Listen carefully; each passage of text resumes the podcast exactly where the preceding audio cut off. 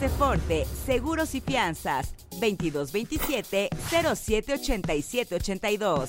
Presenta. Hay alguien que te trae la noticia del día, aunque aún el gallo no haya cantado. Tiene la chispa de aquel que entretiene para mantenerte informado. Esto es El Pájaro Madrugador, con Gilberto Brenis. Comenzamos. ¿Cómo les va? Muy buenos días, bienvenidos al Pájaro Madrugador. Hoy es miércoles, miércoles 25 de octubre, es el día número 298. Faltan 67 días para que termine este año. Hoy nos circulan en la Ciudad de México el engomado color rojo, terminación de placa 3 o 4. Recuerden, esta restricción inicia a las 5 de la mañana y termina a las 10 de la noche y es válida en todas las alcaldías de la Ciudad de México y en todos los municipios del Estado de México. Hoy festejan su santo, Crisanto, Daría, Gavino, Proto, Januario, Crispín, Crispiniano, Teodosio, Lucio, Marcos, Pedro, Hilario y Frutos. Muchas felicidades. La temperatura en Puebla capital este día será de 22 grados la máxima, 13 la mínima, con posibilidad de lluvia durante la madrugada y la tarde, así que por favor tómelo en consideración. La cotización del peso con el dólar este día a la compra en 17 pesos con 68 centavos, a la venta 18 pesos con 68 centavos. El euro se cotiza a la compra en 19 pesos con 33 centavos, a la venta 19 pesos con 34 centavos. Un día como hoy.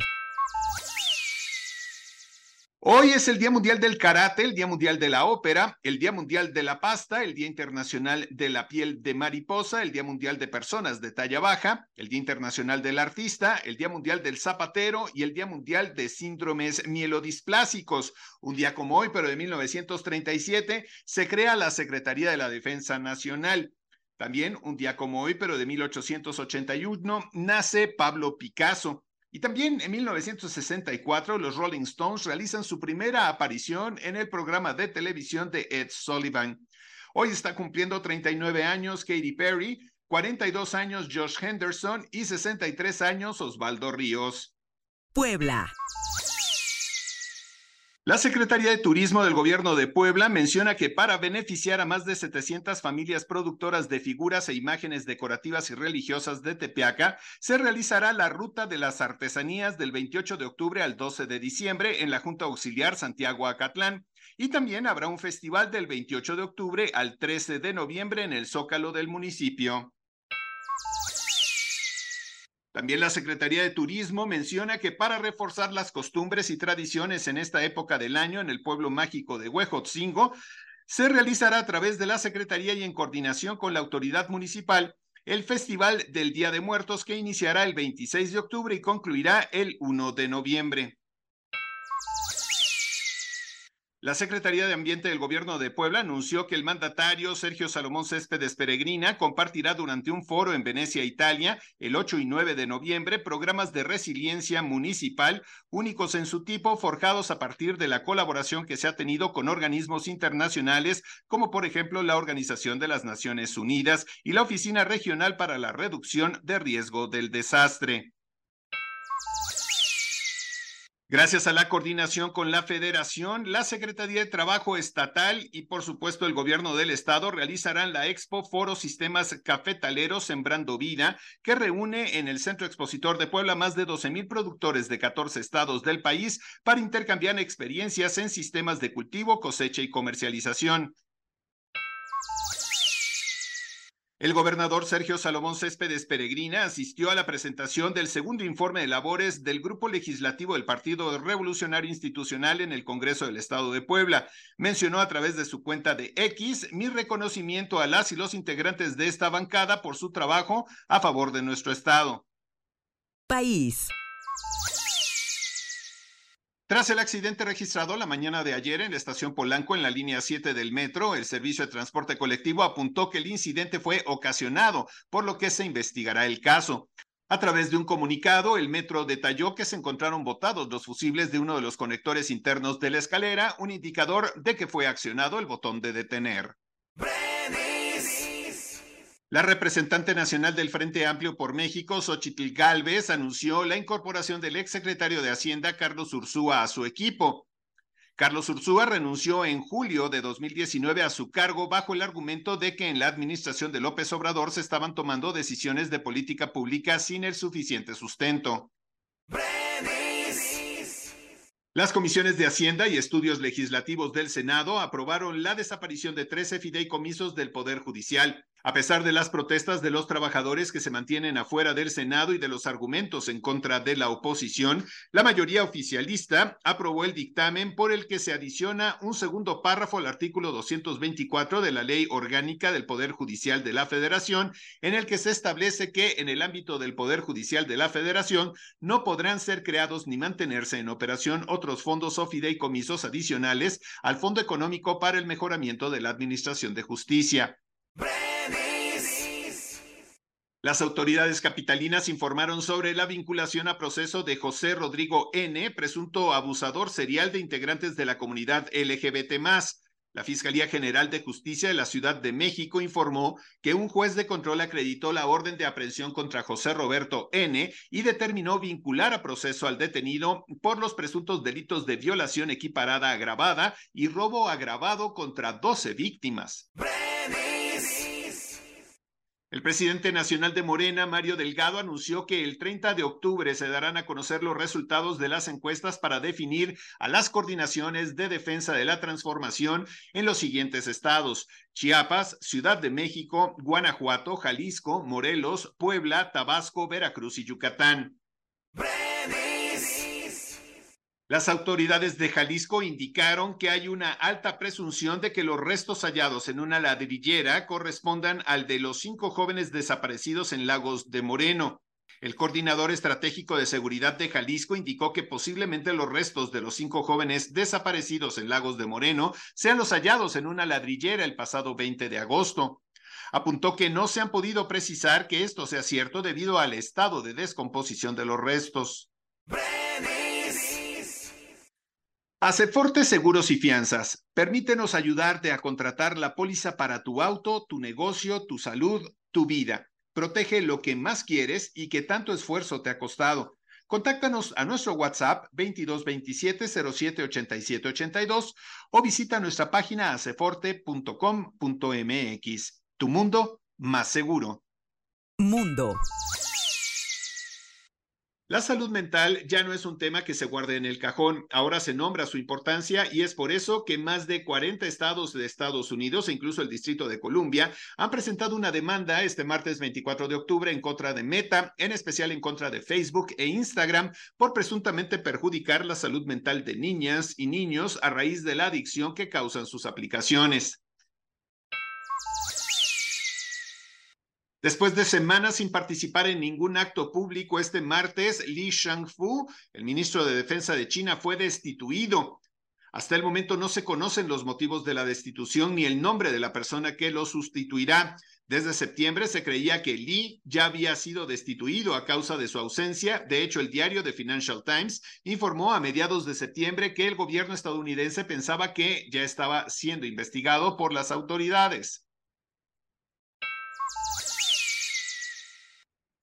Horas después de que los republicanos eligieran a Tom Hemmer para ser el nuevo candidato para presidir la Cámara de Representantes de Estados Unidos, Hemmer se retiró de la carrera por la presidencia ya que no quería someterse a una votación en una sesión plenaria sin el apoyo que necesitaba, pues el congresista de Minnesota se enfrentaba a la oposición de los partidarios del expresidente Donald Trump. Miles de mujeres islandesas fueron partícipes de la primera huelga general en 48 años con el fin de erradicar la violencia de género y ponerle fin a la brecha salarial que viven en la actualidad en una jornada de movilización en todo el país. Las protestas tuvieron lugar en decenas de ciudades donde cientos de personas se solidarizaron con la causa y salieron a las calles a alzar la voz en pos de la igualdad y el respeto, donde la asistencia aproximada era de alrededor de 10.000 personas según datos de la organización del evento. Salud. Un estudio financiado por el gobierno chino y compartido en una revista descubrió ocho nuevos virus, entre ellos uno perteneciente a la misma familia que el virus que desató la pandemia de COVID-19. Entre 2017 y 2021, los científicos de dicho estudio tomaron aproximadamente 700 muestras de roedores de la isla tropical de Hainan frente a la costa sur de China para su estudio y recientemente revelaron la identificación de varios patógenos nuevos en diferentes grupos de virus, incluyendo pestivirus, astrovirus, parvovirus y papilomavirus, así como la existencia de un nuevo coronavirus denominado COV HMU1, el cual pertenece a la misma categoría que el virus que desató la pandemia de COVID-19 en todo el mundo.